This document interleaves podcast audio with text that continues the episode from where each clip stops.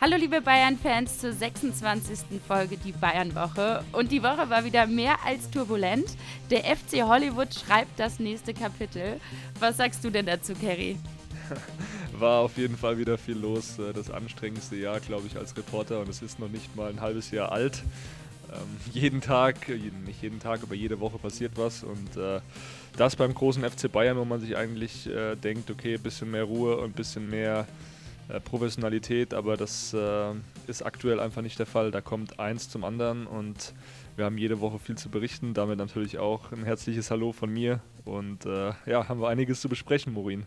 Ja, bevor wir jetzt auf das Spiel eingehen, genauer, sprechen wir über die Szene, die alle bewegt hat oder immer noch beschäftigt. Nach dem Spiel in der Kabine gab es eine Prügelei zwischen äh, Manet und Sané. Ähm, ja, jeder kennt jetzt mittlerweile auch, was da abgelaufen ist. Und schilder doch mal kurz, was, wie du es vor Ort erlebt hast.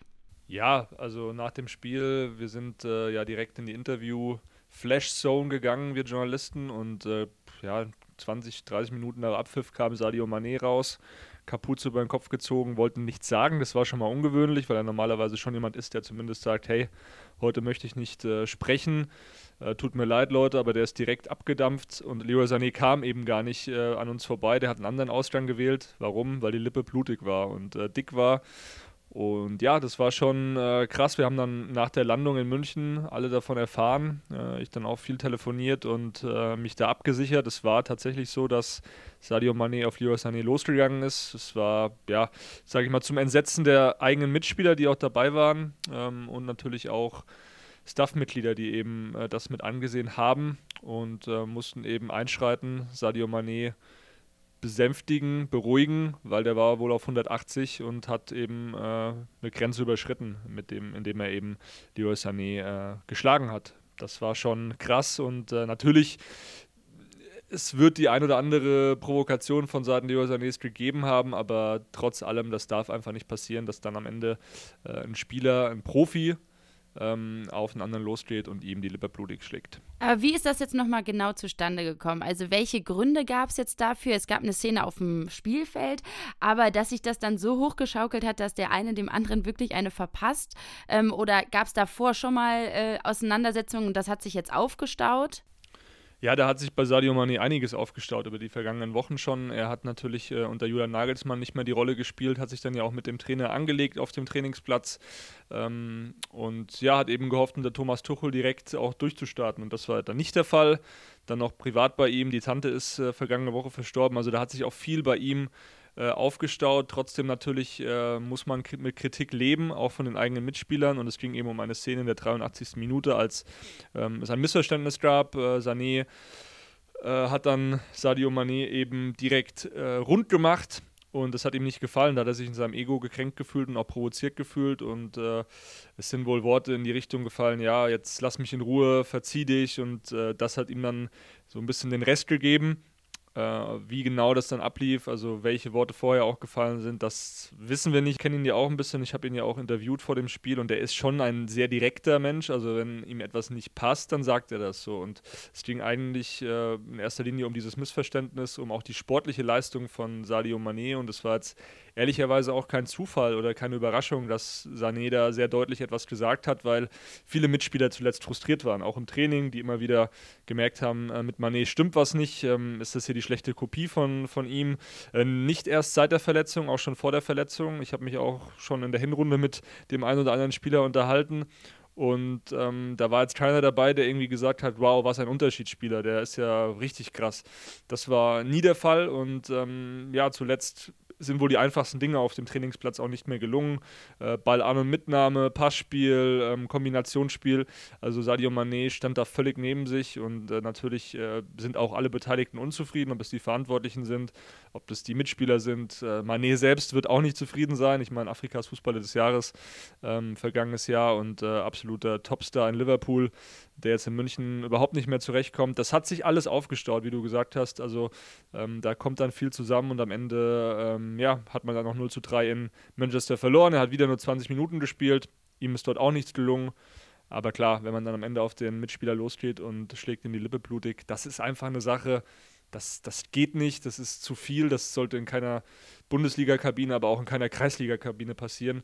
Und ähm, wenn man es mal so nimmt, also wenn ich jetzt äh, einen Reporterkollegen, nur weil ich irgendein Problem mit ihm habe, weil er mich kritisiert, äh, auf die Schnauze haue, dann mache ich meinen Job gar nicht mehr. Also äh, das, das muss man halt auch mal da so in, ja, zum, muss man einfach vergleichen, weil ich glaube, man sollte da einfach äh, nicht den Bogen überspannen. Man kann sich immer mal was sagen, hitzige Diskussion, das gehört alles dazu auf dem Fußballplatz, auch in der Kabine.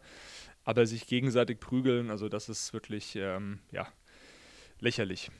Ja, man darf ja auch nicht vergessen, sie haben wirklich eine Strahlkraft und Vorbildfunktion.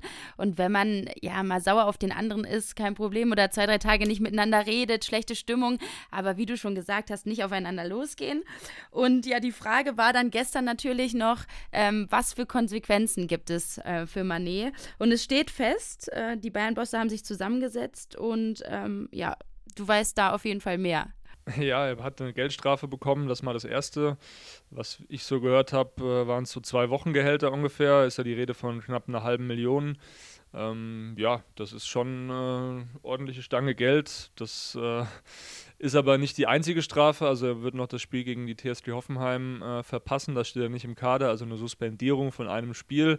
Und es hätte noch härter ausfallen können. Also es wurde wirklich alles diskutiert, es kam alles auf den Tisch. Trennen wir uns jetzt von Sadio Mané? Das wäre natürlich rechtlich, juristisch auch sehr schwierig gewesen, das so kurzfristig alles zu machen.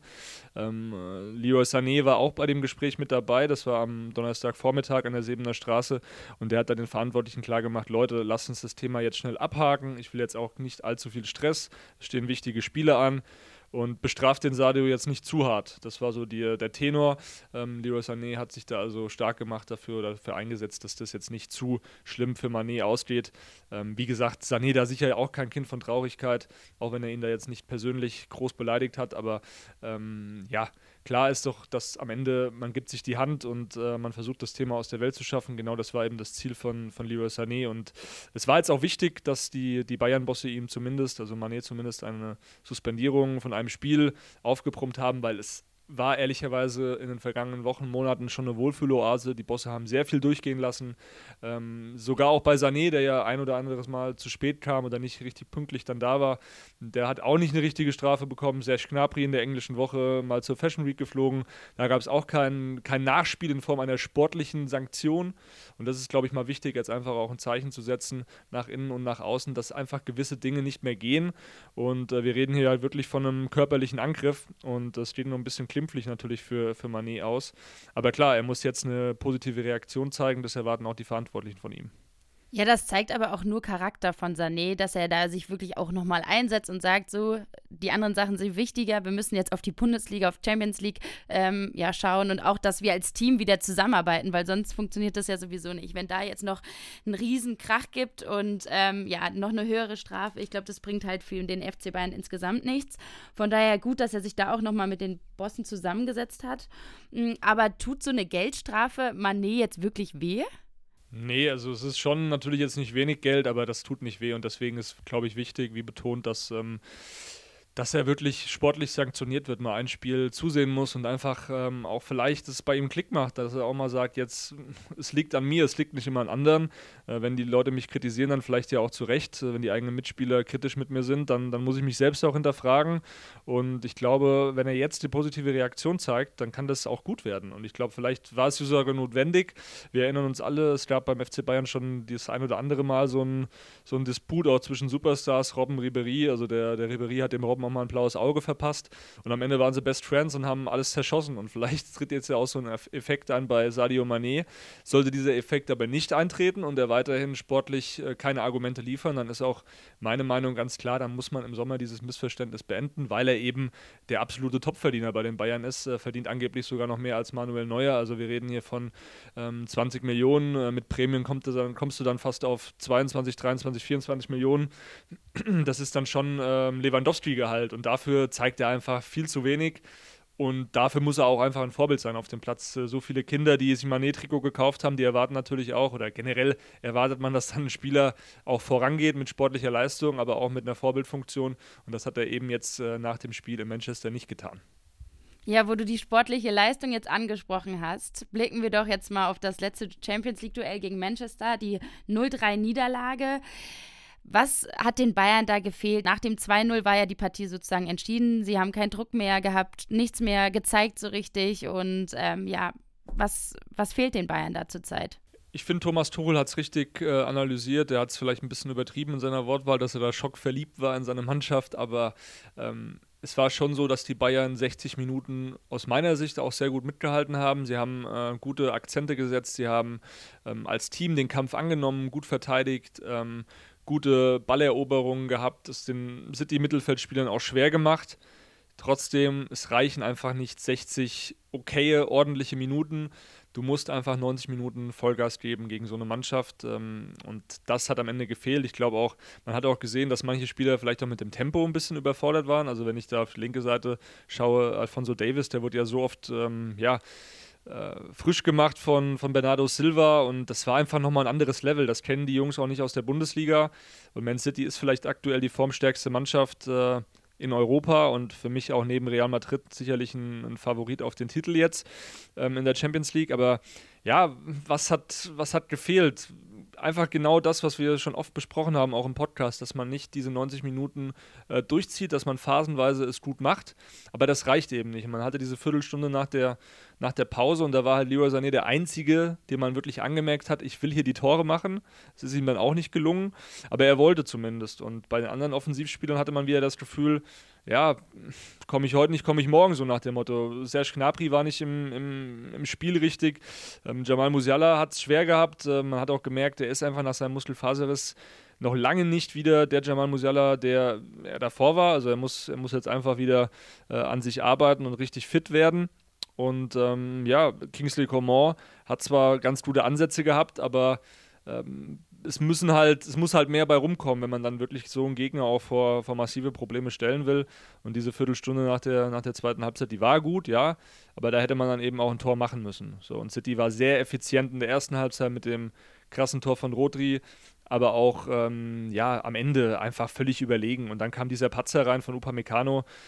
Das darf dir natürlich auf dem Niveau nicht passieren. Ja, Rodri war auch ein Kandidat, der mal äh, im Gespräch bei den Bayern war. Es gab auch nochmal im Trainingslager ein Aufeinandertreffen, das hast du sogar mitbekommen. Ja, da wollen wir kurz mal äh, nochmal einen Blick zurückwagen. Rodri 2019 stand äh, ganz oben auf der Liste der Bayern-Bosse. Es gab da ein Gespräch oder mehrere Gespräche auch mit ihm und seiner Familie und die fanden das sehr interessant. Am Ende fiel dann die Entscheidung pro Man City, pro Pep Guardiola und gegen den FC Bayern und gegen damals den Trainer Nico Kovac aus. Konnte ich dann auch nachvollziehen, weil ähm, ja, äh, Pep Guardiola schon nochmal der größere Name ist und auch natürlich Landsmann von, von Rotri. Er hat sich dann für diese Entscheidung oder hat sich dann für, für Man City entschieden und äh, was ich ganz interessant fand, ich war letztes Jahr beim Trainingslager der Bayern mit in den USA und äh, habe dort äh, ja auch das Spiel begleitet, das Freundschaftsspiel zwischen Man City und den Bayern. Und am Tag davor gab es ein Training. Also die Bayern haben öffentlich trainiert zusammen mit Man City und die Spieler standen dann auch noch teilweise ein bisschen zusammen. Und äh, es gab eine interessante Beobachtung. Marco Neppe, der ähm, technische Direktor, damals, also 2019 noch der Kaderplaner, Chef-Scout, der hat Rodri getroffen am Rande dieses Spiels. Die haben sich beide in den Arm genommen, die haben innig äh, miteinander ähm, ja, gesprochen. Das ging so fünf bis zehn Minuten, äh, haben einfach sich ausgetauscht und da hat man dann auch einfach gesehen, dass äh, ja, es gute und äh, sehr ernsthafte Gespräche auch gab zwischen den Bayern eben und äh, zwischen Rotri. Marco Neppe hat äh, sich sehr dafür eingesetzt, damals auch Salihamidzic. Aber ja, am Ende die Klausel 70 äh, Millionen, die hat dann Man City gezogen. Und das war natürlich dann für die Bayern ein Rückschlag, weil sie wollten unbedingt diesen Spieler haben. Und stellt euch jetzt mal vor, wenn Joshua Kimmich neben äh, Rotri spielen würde, was das für ein Mittelfeld wäre. Äh, Rotri für mich vielleicht aktuell der beste Sechser der Welt. Und die Bayern haben ihn damals eben ja, sehr intensiv gescoutet. Er hat ja bei Atletico Madrid gespielt, davor noch bei, bei Villarreal und die hatten den wirklich jahrelang auf dem Schirm. Am Ende hat er dann ähm, ja, sich für City entschieden. Blöd für die Bayern und äh, jetzt nicht nur in Bezug auf auf äh, die, die Jahre danach, sondern eben jetzt eben auch auf das Spiel, insbesondere weil Rotri den Bayern wehgetan hat mit seinem ja, sehr schönen Tor. Linker Schuss genau ins Kreuzeck. das war schon ein schöner Treffer. Ja, es war wirklich ein super Tor, Traumtor und auch noch mit links hat er den ja reingemacht. Ähm, meinst du denn, dass äh, Manuel Neuer den gehalten hätte? Weil das war ja auch danach so die große Diskussion. Ja, natürlich, Manuel Neuer ist einfach größer als Jan Sommer, der wäre vielleicht rangekommen, ja. Aber dass wir jetzt eine Diskussion über Jan Sommer führen, das habe ich auch mitbekommen, sozialen Medien, der ein oder andere Experte fängt da auf einmal an zu sagen, ja, es lag an Jan Sommer.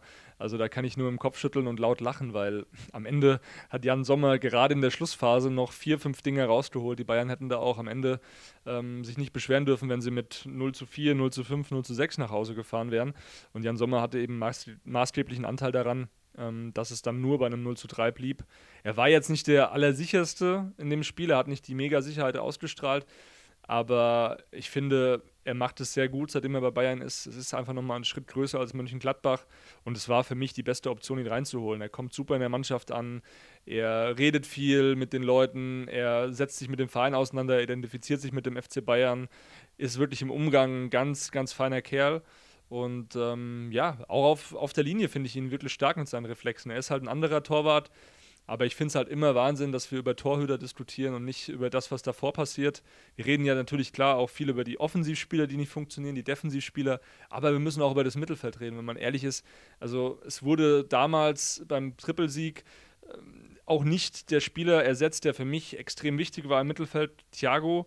Der hat den FC Bayern verlassen für den FC Liverpool und seitdem fehlt ein Spieler, finde ich, auf dieser Doppelsechs, der ja auch diese gewisse Balance schafft, die auch eine Kreativität mitbringt, der für das Besondere steht und der auch Joshua Kimmich spielerisch da ein bisschen, bisschen unterstützt. Äh, ehrlicherweise, Leon Goretzka hat gute Momente gehabt, hat gut gekämpft, keine Frage, aber die Bayern brauchen aus meiner Sicht dann noch einen, der wirklich diese Thiago-Rolle auch einnehmen kann in den nächsten Jahren. Das ist eine riesige Baustelle, nicht nur vorne die Stürmerposition, sondern eben auch dieses, dieses Mittelfeld, wirklich ein, ein dominanter Mittelfeldspieler. Ähm, Rodri wäre natürlich super gewesen für die Bayern, der da Jo Kimmich wahrscheinlich dann auch sehr gut abgesichert hätte, sodass Kimmich seine, seine ähm, Offensivakzente besser zum Vorschein bringen könnte. Aber das ist eben jetzt äh, alles nicht mehr möglich, klar, ist ein paar Jahre her, aber die Bayern müssen auf dieser Position Position aus meiner Sicht unbedingt äh, schauen, dass sie da was machen. Ähm, hinten hat man Alaba, finde ich, jetzt relativ gut ersetzt mit Matthijs de Licht. Der geht als Leader voran, ähm, der kämpft, der kommuniziert lautstark. Aber die zwei anderen Stützen beim Trippelsieg, eben noch Thiago und Lewandowski, die wurden nicht ersetzt. Und das sind sicherlich Aufgaben für die Verantwortlichen um Salihamidzic und auch äh, um Marco Neppe. Hast du denn einen Kandidat gerade im Kopf, der neu ins Mittelfeld kommen könnte, im Sommer vielleicht schon? Ja, da können wir jetzt an der Stelle nur spekulieren. Es gibt natürlich den einen oder anderen Namen. Die Bayern äh, haben zum Beispiel auch Manu Kone von Gladbach äh, auf der Liste, finden den interessant, aber weiß jetzt auch nicht, ob das die 1A-Lösung wäre, um da wirklich ähm, das Mittelfeld so krass äh, zu verstärken. Man muss natürlich auch schauen, man hat äh, viel Geld ausgegeben, beziehungsweise auch viele Hoffnungen gesetzt in Rhein Gravenberg der aber nicht zufrieden ist, der sich aber auch nicht anbietet. Da hat man sich auch viel mehr erhofft und da muss man dann auch schauen. Ähm, es ist natürlich schwierig, da so einen Spieler zu finden mit, der, mit den Charakteristiken von, von Thiago. Das war einfach ein, ein Special Player. Also ich weiß nicht, ob es da nochmal ähm, in genau so einen, einen Spieler gibt. Man muss dann eben schauen, welcher Spieler kommt dem vielleicht nahe, welcher Spieler ähm, hat das Potenzial auch wirklich auf diesem allerhöchsten Niveau diese Balance und diese Dominanz im Ballbesitz auch zu schaffen.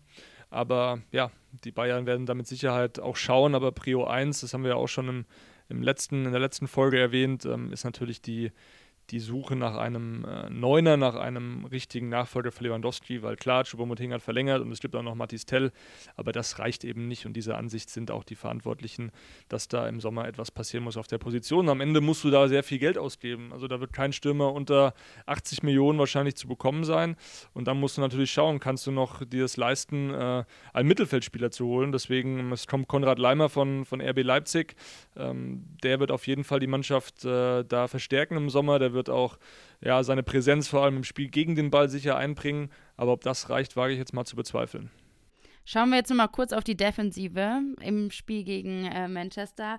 Ja, für einen Spieler war das ein Abend zum Vergessen, für Upamecano, der tatsächlich wirklich sehr viele fatale Fehler gemacht hat und dann auch noch das Tor zum 2-0 verschuldet hatte. Ähm, ja, sag mal, wie baut man den jetzt wieder auf? Ja, mir tut es natürlich leid für so einen Spieler, der über eine ganze Saison bisher wirklich sehr souverän gespielt hat, der sich diese haarsträubenden Fehler aus der letzten Saison ähm, ja, aus dem Kopf auch gestrichen hat, weil er war letzte Saison nicht stabil. Das hat er auch ähm, mir nach dem Spiel gegen Dortmund gesagt. Da habe ich ihn kurz interviewt. Und da meinte er, er hat viel an sich gearbeitet. Nicht nur im körperlichen Bereich, sondern eben auch im mentalen Bereich. Und es ist schade natürlich, dass jetzt gerade in so einem Spiel so ein Rückfall in alte Zeiten passiert weil es war ein riesiger Fokus auf das Spiel, viele Millionen Zuschauer und ähm, er wirkte sehr verunsichert und es ist auch aus meiner Sicht der einzige Vorwurf, den man Thomas Tuchel machen kann, dem Trainer, dass er eben nicht kurz nach der Halbzeit schon gesagt hat, ich nehme den Upamecano raus, der ist zu verunsichert. Da gab es eine Szene kurz nach Wiederbeginn, da hat er schon City fast den Ball auf dem Silbertablett serviert und äh, da hätte Thomas Tuchel sagen müssen, ich reagiere jetzt, ich bringe vielleicht Cancelo für rechts und ziehe Pavard nach innen und erlöse Upamecano, weil der war wirklich verunsichert. Und ähm, ist natürlich jetzt ein Lerneffekt für ihn. Er muss, er muss jetzt weitermachen. Es bleibt ihm nichts anderes übrig. Ähm, er ist sicherlich ein Spieler, der da auch schon viel drüber nachdenken wird, weil es ist einfach brutal bitter gewesen. Ich habe noch nie so einen verunsicherten Abwehrspieler auf diesem Niveau gesehen. Aber wie gesagt, es ist jetzt ein Lernprozess für ihn. Die Unterstützung äh, hat er auf jeden Fall. Das hat auch Joshua Kimmich nach dem Spiel nochmal betont. Also generell, klar sind wir alle niedergeschlagen, Opa natürlich auch. Trotzdem, äh, wenn ich mich jetzt in seine Lage versetze, glaube ich, äh, wird es wichtig sein, dass er an seine Stärken glaubt. Also der ist nicht umsonst hier bei Bayern München. Er ist ein überragender Spieler, das hat er in den letzten Wochen gezeigt und ich glaube nicht, dass ihn so ein Fehler jetzt irgendwie umwerfen wird. Natürlich ist es äh, mental ein Thema. Ähm, klar belastet einen sowas, aber wir jetzt in der Mannschaft, äh, wir stehen voll hinter ihm. Neben Kimmich hat auch Hassan Salihamidzic ihm den Rücken gestärkt. Ja gut, passiert im Fußball, ist so klar. Äh, ist ja kein, kein äh, Vorwurf an ihn, weil er einfach in den letzten Wochen auch ähm, ganz wichtiger Spieler ähm, ist und, und in Topform war eigentlich und deswegen ähm, ärgert er sich selber am meisten. Klar werden wir darüber sprechen, aber ähm, ähm, er weiß, dass es äh, im Fußball passieren kann. Ja, wichtig wird jetzt für Opa Meccano sein, nach vorne zu schauen, denn es geht Schlag auf Schlag weiter am Samstag gegen Hoffenheim und dann auch schon wieder nächste Woche das Rückspiel gegen Manchester City. Und in der Mannschaft muss ja irgendwas passieren. Also Tuchel muss die Mannschaft neu einstellen oder vielleicht auch einen neuen Kader mal aufstellen. Ja, es gibt natürlich die eine oder andere Variante. Man muss natürlich jetzt die Schlüsse auch ziehen. Äh, kann Knapri dann noch mal starten unter Thomas Tuchel auch, weil das war wirklich ja, ganz schwach von ihm. Ich würde natürlich äh, dann dafür plädieren, dass Choupo-Moting wieder beginnt. Der hat jetzt ja auch wieder mit der Mannschaft trainiert, auch vor dem Spiel gegen Hoffenheim. Vielleicht schont man ihn sogar gegen Hoffenheim oder lässt ihn nur eine halbe Stunde ran, dass er sich irgendwie Selbstvertrauen holt mit einem Tor. Aber der muss wirklich fit gemacht werden für dieses Rückspiel gegen City, weil er muss auch die Bälle festmachen können, dann gegen diese robusten Spieler, gegen Ruben Diaz, äh, gegen John Stones, gegen diese ganzen, ja, beinharten Verteidiger, die Guardiola da hat bei Man City. Und ähm, da muss er wirklich topfit sein. Der Spieler wird immens wichtig sein, weil Knapri konnte diese Bälle einfach nicht runterholen, konnte sie nicht richtig festmachen. Äh, der ist zwar gelaufen, ist zwar gerannt, aber es hat einfach nichts, es funktioniert einfach aktuell nicht. Und deswegen ist das sicherlich eine Baustelle. Auch Thomas Müller, da muss man auch drüber nachdenken, ob der startet, weil der hat, nachdem er reinkam, finde ich, ganz, ganz ordentlich gemacht. Musiala muss jetzt auch sich wieder Selbstvertrauen holen. Ich glaube, das ist das einzig Entscheidende jetzt, dass die Offensive wirklich mal ein bisschen Selbstvertrauen tankt hinten.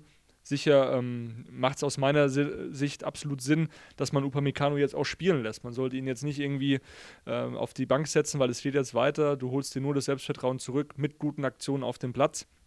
Deswegen auch direkt wieder Startelf gegen, gegen Hoffenheim, Startelf dann auch gegen, gegen City. Und ähm, ja, der Licht muss man natürlich schauen, ob der fit wird. Der ist ja umgeknickt während der Partie, hat auch nicht am Donnerstag mit der Mannschaft trainiert. Jetzt müssen wir abwarten. Wir nehmen den Podcast jetzt heute am Freitagmorgen auf. Vielleicht äh, ist es jetzt auch schon nicht mehr aktuell, wenn er dann online geht am Freitagabend. Ähm, ob er dann am Ende dabei ist, das muss man, das muss man schauen. Ansonsten, ja, würde ich an, an Tuchels Stelle auch mal vielleicht äh, drüber nachdenken, Matistel reinzuwerfen in, äh, ja, im Rückspiel gegen City, aber auch schon gegen Hoffenheim, weil immer wenn der gespielt hat, dann hat er auch zumindest mal ein Tor gemacht, eine Vorlage, beziehungsweise war gierig und war hungrig. Und ich glaube, das ist jetzt wichtig, dass da Spieler reinkommen, die wirklich Bock drauf haben. Äh, deswegen, ähm, ja, die eine oder andere Umstellung wird es sicher geben, aber jetzt kein Riesenumbruch, sage ich mal, im Kader. Das wird im Sommer dann sich eh zeigen, ob äh, Tuchel mit dem vorhandenen Spielerpool, sage ich mal, zusammenarbeiten kann, zusammenarbeiten will nach dem Spiel gegen Mainz Ende des Monats wird es da das ein oder andere Gespräch schon geben mit den Verantwortlichen um Salihamidzic und Co. Äh, da wird dann gesprochen, ob es dann Sinn macht, vielleicht schon äh, ja, All-In jetzt zu gehen bei einem Stürmer. Da gibt es ja ein paar Kandidaten, haben sie ja schon genannt, auch Kolomuani, Osimen. Ähm, Kane ist jetzt nicht so heiß, wie man hört, aber einer von den beiden könnte es sicherlich schon werden. Da sind die Bayern auf jeden Fall dran, sind in Gesprächen, unterhalten sich mit den jeweiligen Managements und äh, ja, am Ende natürlich auch eine finanzielle Geschichte. 100 Millionen plus Gehalt, plus Beratergage on top, das ist schon ein riesiges Paket.